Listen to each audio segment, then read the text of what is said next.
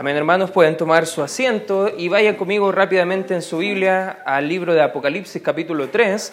Vamos a intentar terminar este capítulo el día de hoy y lo interesante es que no es un capítulo que como iglesia hemos tenido la primera vez de poder estudiarlo. Incluso la escuela dominical, el año pasado, estuvimos haciendo una serie en la escuela dominical de qué significa ser un cristiano tibio y hablamos varias implicaciones prácticas que significa ser una iglesia tibia, pero hoy vamos a estar estudiando nuevamente la iglesia de la Odisea. Esta iglesia tibia pero también una iglesia necia. Y eso es lo que vamos a estar tratando de desarrollar en el estudio bíblico en esta tarde. Y en el capítulo 3 vamos a dar lectura a partir del versículo 14, pero antes de dar lectura a este pasaje, me gustaría informar acerca de qué pasaba en la ciudad de la Odisea. La Odisea era conocida por su riqueza y principalmente por la fabricación de algo que era muy útil para los que tenían problemas a la vista, que era el colirio. Era como un medicamento, un tipo gotita en los ojos que se utilizaba para quitar el ardor, la irritación eh, en el ojo de la persona para que pudiera ver de mejor forma. También era muy conocida por la fabricación de diferentes paños de lana negros de forma brillante. Eran solamente eh, fabricados en la zona de la Odisea, sea, telas muy finas, pero eran telas bien oscuras, pero a la vez brillantes, o sea, negro brillante, bueno, usted puede imaginarse, dama, quizás cómo eran la calidad de esas telas, pero era muy conocida por eso. Pero lo más interesante que nos puede ayudar a entender un poco más este pasaje el día de hoy es que la Odisea se encontraba justo entre medio de dos lugares bien importantes. Uno era Hierápolis, donde era muy famoso y muy reconocido por sus aguas termales, donde a través del acueducto llevaban esas aguas termales tibias hasta eh, la Odisea, pero también llevaban aguas frías y puras desde Colosas, que era conocido en la región por ser los que tenían el agua más pura y más fría. Y cuando llegaban ambas, no llegaba fría y pura, ni tampoco llegaba caliente y termal, llegaban ambas de forma tibia y perdían su propósito. Bueno, justo dentro de ese contexto vamos a ver qué implica para esta iglesia estas cosas que estamos hablando el día de hoy. Versículo 14 dice la escritura, y escribe el ángel de la iglesia en la He aquí el amén, el testigo fiel y verdadero. Acá está hablando directamente del Señor Jesucristo. El principio de la creación de Dios dice esto, yo conozco tus obras, que ni eres frío ni caliente. Ojalá fueres frío o caliente, pero por cuanto eres tibio, y subraya por favor esa palabra ahí, por cuanto eres tibio, no frío ni caliente, te vomitaré de mi boca, porque tú dices, yo soy rico y me he enriquecido y de ninguna cosa tengo necesidad y no sabes que tú eres un desventurado, miserable, pobre, ciego y desnudo. Por tanto, yo te aconsejo que, me, que de mí compres oro refinado, perdón, en fuego, para que sea rico y vestiduras blancas para vestirte, y que no se descubra la vergüenza de tu desnudez, y unge tus ojos con colirio para que veas. Yo reprendo y castigo a todos los que amo, sé pues celoso y arrepiéntete. He aquí que yo estoy a la puerta y llamo. Si alguno oye mi voz y abre la puerta, entraré a él y cenaré con él y él conmigo. Al que venciere, le daré que se siente conmigo en mi trono, así como yo he vencido y me he sentado con mi Padre en su trono. El que tiene oído, oiga lo que el Espíritu dice a las iglesias. Vamos a orar, vamos a pedir ayuda al Espíritu Santo en esta hora para poder eh, ver cómo aplicar este pasaje bien confrontacional también en nuestras vidas personales. Vamos a orar. Gracias Señor por este tiempo donde podemos considerar estos principios tuyos de tu palabra, Señor. Padre, no me siento digno en esta hora de poder enseñar tu palabra, Señor, pero sabemos que tu Espíritu Santo nos va a ayudar a poder entender mejor el pasaje, poder hacer una radiografía espiritual y por sobre todo, Señor, que nuestras vidas salgan de este lugar renovadas y transformadas por el poder de tu palabra. Señor Padre, bendice el estudio de esta hora. Ayuda a mis hermanos a evitar toda distracción de mente y de pensamiento, Señor, y te damos toda la honra y la gloria. En el nombre de Cristo Jesús oramos y pedimos tu dirección. Amén. ¿Qué hace que una iglesia fracase? ¿Qué hace que una iglesia sea realmente desaprobada por el Señor? Porque llegamos al clímax del mensaje de Jesucristo a las siete iglesias de Asia Menor, pero vemos que esta iglesia fracasó. y fracasó completamente y rotundamente. ¿Qué cosas hacen que una iglesia fracase?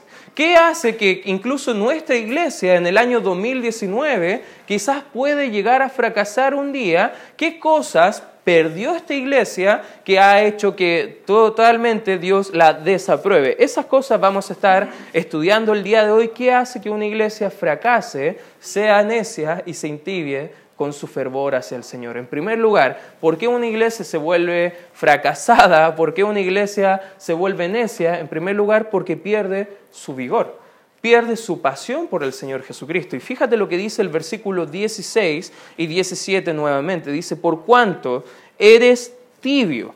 Fíjate, antes estaba diciendo, bueno, hay algo que es caliente, ojalá fueras así. Bueno, y por último, si fuera frío, sería mucho mejor. Pero por cuanto eres tibio, dice el 16, y no frío ni caliente, fíjate cuál actitud tiene Dios hacia esta iglesia. Dice, te vomitaré de mi boca.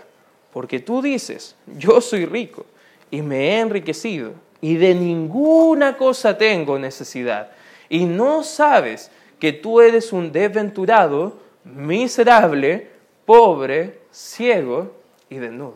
Qué, qué fuerte lo que está diciendo el Señor Jesucristo. Y lo interesante es que al parecer esta iglesia perdió totalmente su vigor para el Señor. Por lo menos en este pasaje nos muestra que hay tres temperaturas espirituales que un creyente puede vivir. Por ejemplo, vemos un corazón ardiente para el Señor. Lucas 24, 32 nos muestra que es ser apasionado completamente por el Señor. Quizás va a aparecer por pantalla, Lucas 24, 32. Fíjate lo que dice, y se decían el uno al otro, no ardía. Fíjate cuál, qué pasaba en estos discípulos que iban conversando con el Señor Jesucristo sin darse cuenta que era el Señor Jesucristo, pero hablaban de la Biblia y había algo fuerte dentro de ellos. Y dice, no ardía nuestro corazón en nosotros mientras nos hablaba en el camino y cuando nos abría las escrituras, aquí están haciendo memoria de lo que había pasado hace algunas horas atrás y ellos estaban recordando de cómo su corazón estaba fogoso, su corazón ardía, su corazón estaba completamente vigorizado por lo que la palabra de Dios estaba haciendo en ellos. También puede haber un corazón frío. En el mismo libro, perdón, en Mateo 24, fíjate lo que dice el versículo 12, vemos también un corazón frío. Fíjate cómo es un corazón frío. Y por haberse multiplicado la maldad, el amor de muchos, fíjate lo que dice la Escritura, se enfriará. Tristemente, cuando permitimos pecado, cuando tomamos malas decisiones, cuando damos prioridad a cosas que no tienen importancia, nuestro vigor por el Señor se va enfriando. Pasa mucho que cuando estamos con una costumbre o un, un ritmo, constante de estar leyendo la Biblia, congregándonos, compartiendo la fe, estamos cada vez más apasionados por las cosas del Señor y de repente, no sé, nos enfermamos y por A, B, C o D motivo no nos podemos congregar, quizás eso corta todo el ritmo de trabajo, de fervor que tenemos en nuestra vida espiritual y de repente no nos damos ni cuenta cómo nuestras oraciones están siendo más apáticas, cómo nuestra lectura de la Biblia está cada vez siendo menos provechosa, cada vez estamos yendo a la iglesia y no estamos tomando provecho de la palabra del Señor como deberíamos estar teniendo, porque hemos permitido cosas que ha ido enfriando el amor nuestro hacia el Señor. Aquí hay un corazón frío, pero también en la estructura del libro de Apocalipsis capítulo 3 vemos que hay un corazón tibio. Y ese corazón tibio, como hemos hablado anteriormente, es un corazón cómodo un corazón complaciente, un corazón que no se da cuenta de su necesidad. Son aquellas personas que pueden estar en la iglesia como bien normales, congregándose de forma regular, incluso leyendo la Biblia de forma regular, pidiendo consejo de forma regular, pero aún así no, no se dan cuenta de que hay cosas que deben cambiar en su vida piensan que están muy bien delante del Señor y piensan que no necesitan de absolutamente nada. Fíjate cómo muestra acá la escritura en el 17. Dice, porque tú dices, ojo, no está hablando que sea la, la, verdad en la vida de la persona, está hablando de lo que la persona creía acerca de sí mismo. Dice, tú dices, yo soy rico y me he enriquecido y de ninguna cosa tengo necesidad. Si estudiamos la forma de las palabras que está ocurriendo acá en el libro de Apocalipsis, podemos notar orgullo. ¿Te das cuenta que nunca habla de que Dios le había enriquecido? ¿Te das cuenta que nunca habla el pasaje que no tenía ninguna necesidad porque Dios le había satisfacido todas sus necesidades? No está hablando acá que no, no, no entendían a lo mejor algunas cosas porque no entendían los propósitos de Dios a pesar de estar haciendo la voluntad de Dios. No, ellos eran personas tibias que pensaban que todo andaba bien cuando la realidad era lo siguiente. Fíjate lo que dice la Escritura y dice, eh, y no sabes que tú eres desventurado, miserable, pobre, ciego y desnudo tanto lo que pasaba en, alrededor de este lugar, que era la Odisea, demostraba idealmente todo lo que estaba pasando en el corazón de estos hermanos. No se daban cuenta de su necesidad. Tanto el agua fría de Colosas como el agua caliente de Hierápolis estarían tibias cuando llegaban a la Odisea, y eso era lo que pasaba en la vida de ellos. Ellos tenían fervor por una parte, pero estaban bien fríos por otra parte, y cuando ellos querían llevar esta mezcla de frialdad y de, calor, de fervor al Señor, lo que le llegaba al Señor era algo completamente desagradable delante de Él. Porque sabes qué, podemos hacer cosas buenas sin tener buen corazón delante del Señor. Porque no se trata solamente de servir, de ayudar, de predicar, de congregarte, de hacer, hacer, hacer, hacer, si no estamos bien con el Señor. Y eso debemos ver cómo está nuestro corazón. Debemos ser fervientes en espíritu, dice el libro de Romanos capítulo 12, versículo 11. Debemos comprender que como iglesia nada podemos hacer separados de Cristo Jesús, como dice Juan capítulo 15, versículo 5. Fíjate que lo que llevó a esta iglesia a estar frío fue la pérdida de comunión con el Señor. Mira lo que dice el versículo 20. Dice, he aquí, yo estoy a la puerta Imagínate que hoy estamos estudiando la palabra del Señor. Imagínate que estamos abriendo el libro de Apocalipsis, pero tenemos al Señor del cual estamos estudiando fuera de la iglesia. Estamos teniendo a Dios rogando, por favor, ábranme la puerta. No es que llegue tarde, es que me echaron. No es que a lo mejor no, no, quiero estar dentro de ustedes, ahí compartiendo con ustedes. Yo, yo quiero estar con ustedes. Él está a la puerta, llamando. Es como la persona que está mostrando y dando, dando gritos para que alguien salga a abrir la puerta. Y fíjate cómo sigue hablando el versículo 20. Dice, si alguno oye mi voz y abre la puerta, entraré a él. Interesante que habla a la iglesia, pero al parecer la iglesia no estaba tan bien, pero ahora hace la cosa personal. Está hablando si alguno, ya entiendo que la iglesia no anda tan bien, pero ¿qué pasaría si alguno escucha mi voz y abre la puerta? Y fíjate lo que dice el texto, dice, yo entraré, entraré a él y cenaré con él y él conmigo. Y sigue hablando acá de cómo vemos al Señor de la iglesia que tristemente lo habían dejado fuera de la iglesia. Eso hacemos, hermanos, cuando vemos la palabra de Dios solamente como una herramienta más para nuestra religiosidad, pero no consideramos que la palabra de Dios es realmente la palabra de Dios que nos ama, que quiere tener una relación con nosotros. A veces utilizamos la Biblia como una herramienta de estudio bíblico, pero nos olvidamos que no es tanto una herramienta de estudio bíblico para llenar nuestra cabeza de conocimiento, sino que es un libro abierto, una carta de amor de Dios hacia nosotros que quiere relacionarse en comunión con cada uno de nosotros. La iglesia se entibió simplemente porque perdió su comunión con Cristo. Y eso pasa, hermanos. Y quizás día a día tenemos que luchar, hermanos, trabajar para no perder nuestro vigor. Porque es muy fácil, hermanos, estar sirviendo al Señor de la obra, pero sin tener la pasión por el mismo Dios que nos ha puesto en su obra a poder servirle. Es fácil.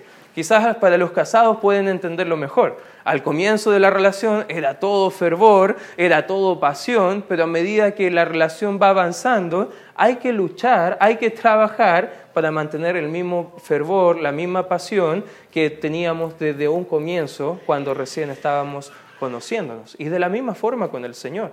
Debe ser un trabajo. Debemos estar esforzándonos en cultivar nuestro vigor para las cosas del Señor. Una iglesia que fracasa es una iglesia que pierde su vigor. En segundo lugar, hermanos, una iglesia que fracasa también es una iglesia que pierde sus valores. Pierde sus valores.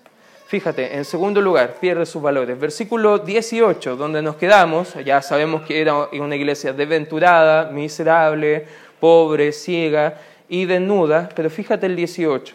Dice, por tanto, yo te aconsejo que de mí compres oro refinado en fuego, para que seas rico y vestiduras blancas para vestirte, y que no se descubra la vergüenza de tu desnudez. Unge tus ojos con colirio para que veas.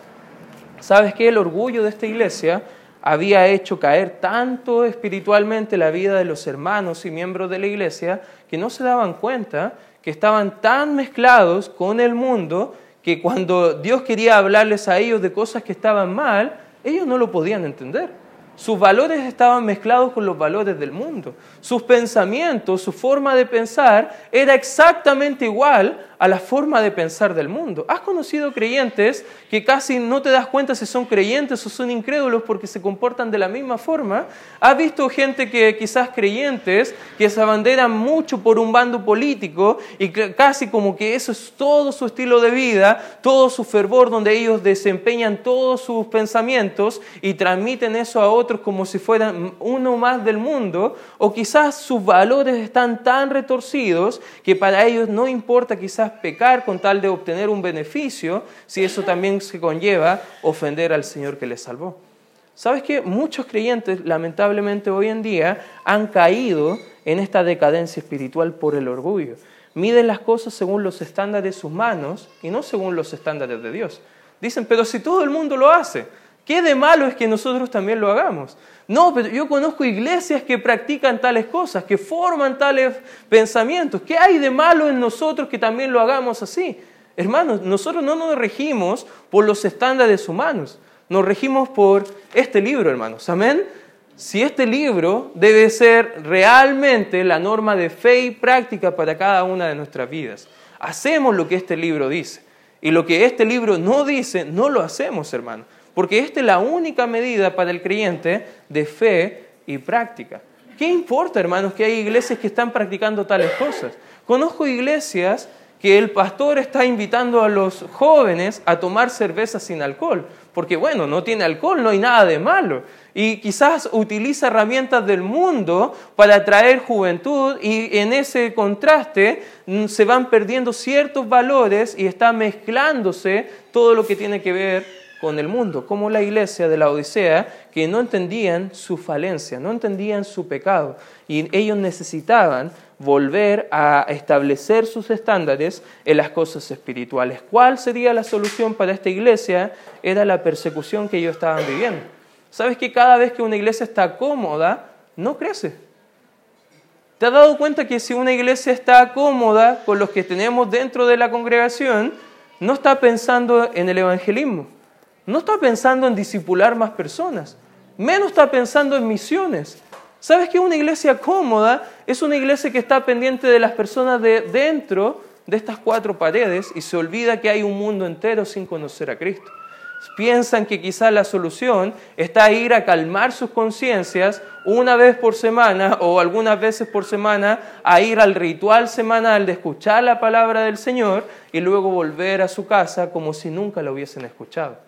Así es una persona que ha perdido sus valores espirituales. Están tan cómodos que les hizo pensar que merecían todo lo que tenían.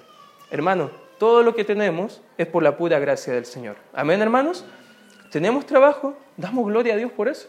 Tenemos salud, hermanos, para poder trabajar, es por el Señor. Hermano, podemos tener una buena familia que a lo mejor antes no lo era, pero la familia que tenemos por la pura gracia del Señor. Sabemos que no hay familias perfectas, pero por la gracia y misericordia del Señor podemos tener vidas transformadas y, familias que vayan madurando a la imagen y semejanza de Cristo. Pero los valores para el Señor se habían perdido completamente. Las vestiduras de ellos estaban totalmente ennegrecidas, en vez de ser vestiduras blancas, de santidad del Señor. También otra cosa que llevó a esta iglesia a perder su testimonio, a, perder y fracasar delante del Señor, eh, no solamente perdieron su vigor, no solamente perdieron sus valores, pero en tercer lugar también perdieron su visión. Fíjate en el mismo 18, casi al final, dice, y unge tus ojos con colirio. ¿Para qué dice la escritura? Para que veas. ¿Has escuchado ese dicho antiguo que dice no hay peor ciego que el que no quiere ver? Bueno, parece que esa era la realidad de esta iglesia. Parece que el Señor y los líderes de la congregación estaban diciendo, acá hay un problema y debes cambiar. Hay pecados en tu vida, aléjate de ellos. Esas decisiones que estás tomando parece que no son las mejores. Hermano, por favor despierta, mira lo que estás haciendo con tu vida. Y ellos estaban pensando, pero estoy cómodo, estoy bien, tengo la, la vida bien tranquila, todas las necesidades materiales parece que ya las tengo satisfechas, no necesito nada más. Y ellos estaban tranquilos con su vida. A veces nosotros pensamos, si Dios me diera más, sería más feliz. Algunos piensan, bueno, si Dios me quitara estas cosas, estaría enojado con Dios. No, hermano, no debemos pensar que nuestra comodidad se trata de lo que Dios nos bendice a través de las cosas materiales. Y al parecer esta iglesia, por su abundancia y opulencia de cosas materiales, hacía que ellos estuvieran ciegos espiritualmente, no viendo las falencias que tenían. Alguien dijo, y lo leí en redes sociales esta semana y me pareció bien interesante, que pareciera que muchos cristianos el día de hoy están más pendientes de, de las cosas materiales que te puede dar el Estado que recordar que todo lo que tenemos es de parte de nuestro gran proveedor, que es nuestro Señor. Y a veces lo olvidamos, hermano. Tenemos trabajos por gracia del Señor. Si podemos ganar el sueldo que podemos ganar, bueno, es porque Dios ha permitido eso. Si somos fieles en lo poco o en lo mucho, bueno, damos gloria a Dios igual con eso. Si Jehová da o Jehová quita, como dijo Job en capítulo 1, versículo 21, sea el nombre de Jehová bendito. Hermano, tenemos que aprender a ver a través de los lentes del Señor Jesucristo, no a través de los lentes nuestros. Porque si nosotros vemos las cosas a la manera de Dios, podemos tener la realidad de las cosas. Ellos vivían en un paraíso, pero no se daban cuenta que era un paraíso de tontos, orgullosos, que estaban buscando solamente su propia satisfacción. Si un creyente no crece, su visión se afecta. Fíjate lo que dice segunda de Pedro, que dicho sea de paso, la próxima semana vamos a comenzar estudiando este libro, domingo en la mañana. Fíjate el versículo 5, dice, vosotros también poniendo toda diligencia, segunda de Pedro capítulo 1, versículo 5, sé que mi esposa varias veces me ha retado porque doy una cita y doy el puro versículo pero sin el capítulo y me pongo a leer, ya, así que pido perdón a toda la congregación, eh, perdónenme hermanos, ya, versículo 5, vosotros también poniendo toda diligencia, por esto mismo, añadida a vuestra fe virtud, a la virtud conocimiento, versículo 6, al conocimiento, dominio propio, al dominio propio, paciencia, a la paciencia, piedad, a la piedad, afecto fraternal, y al afecto fraternal, amor. ¿Por qué? Versículo 8, porque si estas cosas están en vosotros y abundan, no os dejarán estar ociosos ni sin fruto en cuanto al conocimiento de nuestro Señor Jesucristo, versículo 9 y final, pero el que no tiene estas cosas, tiene la vista, ¿qué dice? Muy corta. Es ciego, habiendo olvidado la purificación de sus antiguos pecados. Esta iglesia que estaba tibia había olvidado practicar y madurar en su vida espiritual. Ellos pensaron, ya, Dios me ha dado todo, qué bueno, me ha salvado, gloria a Dios por eso, comenzaron re bien. Dios me colocó en una buena iglesia, amén, qué bueno. Parece que la iglesia es buena iglesia porque ahora tengo una familia espiritual. Y al comienzo estaban bien fervientes en su vigor, conociendo al Señor, estudiando la palabra, anotando los mensajes, reviviéndolos quizás, escuchándolos una y otra vez, compartiendo las verdades. Pero después de un tiempo se olvidaron de todo. Y comenzó toda la vida espiritual a ser una rutina más. Habían olvidado todo lo que Dios había hecho por ellos. Y habían olvidado que Dios ya había purificado muchos pecados de los cuales ellos estaban volviendo nuevamente a eso. Su visión estaba muy corta, casi ciegos. ¿Has conocido personas que tienen problemas graves de la vista? Cómo ellos se esfuerzan para acercarse a ver lo que estaba pasando. Tenía un profesor en el colegio, en el liceo, que era profesor de matemáticas. Era muy ciego el caballero tenía unos lentes, no sé si usted se recordará de los tiempos antiguos, esos los potos de botellas que se le llamaban, que eran bien gordos los cristales y cosas por el estilo, pero él cuando nos revisaba las pruebas de matemática, literalmente se acercaba a la hoja, ya con sus lentes puestos, pero sacaba una lupa. Y él empezaba a revisar casi la prueba y bueno, todos los compañeros le molestaban, tenían muchos apodos que no voy a repetir porque no, no es tiempo de burlarnos de la persona, pero hace poco me enteré que quedó completamente ciego. Y yo creo, y pensando un poco en el pasado, qué triste fue su vida ya con una vista muy corta, pero qué trágica sería su vida ahora estando completamente ciego. ¿Te imaginas una vida completamente sin poder ver todo lo que Dios ha creado, sin ver a tus hijos, tu familia? Lo triste que es una vida así, de una persona ciega. A veces pensamos en gente así y como que nos llama un poco a, una emoción bien de compasión hacia esas personas, pero ¿cuántas veces piensan en una persona que está alejándose de Dios sin darse cuenta y está yendo cada vez más lejos del Señor? Su vista está corta. Y Dios está diciendo, colirio, ustedes conocen bien ese medicamento porque lo fabrican en la Odisea, échate un poquito en el, en el ojo, pero en el ojo espiritual.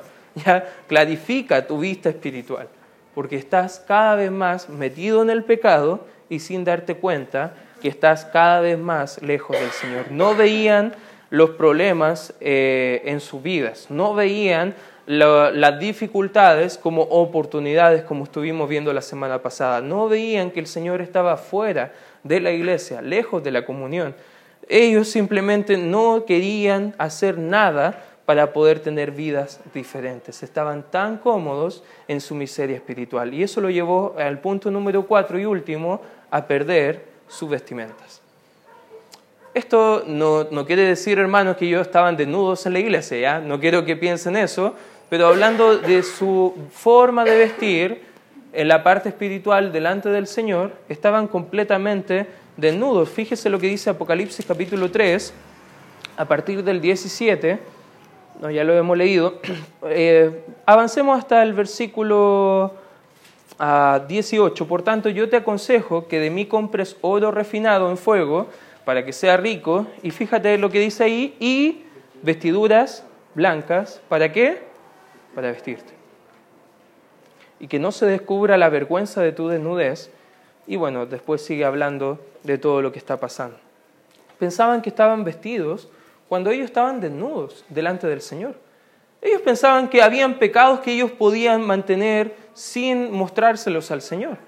Esos son los creyentes que piensan que pueden hacer cosas por, por detrás, ocultas, y total, nadie va a saber, bueno, y, y puedo seguir estando bien con el Señor, pero se olvidan que delante del Señor estamos desnudos cuando estamos en pecado. No hay nada oculto para el Señor, hermanos, Él todo lo sabe. Y cuando estamos en pecado es como desvestirnos de las vestiduras que Dios nos ha dado y estar completamente desnudos delante de Él. Desnudos da la idea de una persona derrotada y humillada en la época. No estaban vestidos ni con la justicia ni con la gracia del Señor. Y esto demuestra su falta de carácter, hermanos. ¿Sabes que una persona que no tiene carácter es una persona que no se está vistiendo de la manera que Dios quiere que nos vistamos? La Biblia da esa ilustración una y otra vez. Colosenses dice que debemos vestirnos como escogidos de Dios. ¿Y cómo se viste un escogido de Dios? Santos y amados de entrañable misericordia, perdonándonos unos a otros y sigue hablando de cómo anda uno vestido delante del Señor. A pesar de eso, Dios los amaba mucho, a pesar de que ellos perdieron su santidad, amaban su pecado, Dios aún así tenía un trato con esta iglesia. Versículo 19 dice, yo reprendo y castigo a todos los que aman. Dios ama a cada cristiano por nuestros pecados no podemos creer la mentira satánica que si estamos en pecados perdemos nuestra salvación. No, hermanos, cuando hay consecuencias por nuestro pecado, es la disciplina de Dios que, amorosa que quiere volvernos a sus caminos. Y Él ha dicho que reprende y disciplina a todos los que Él ama.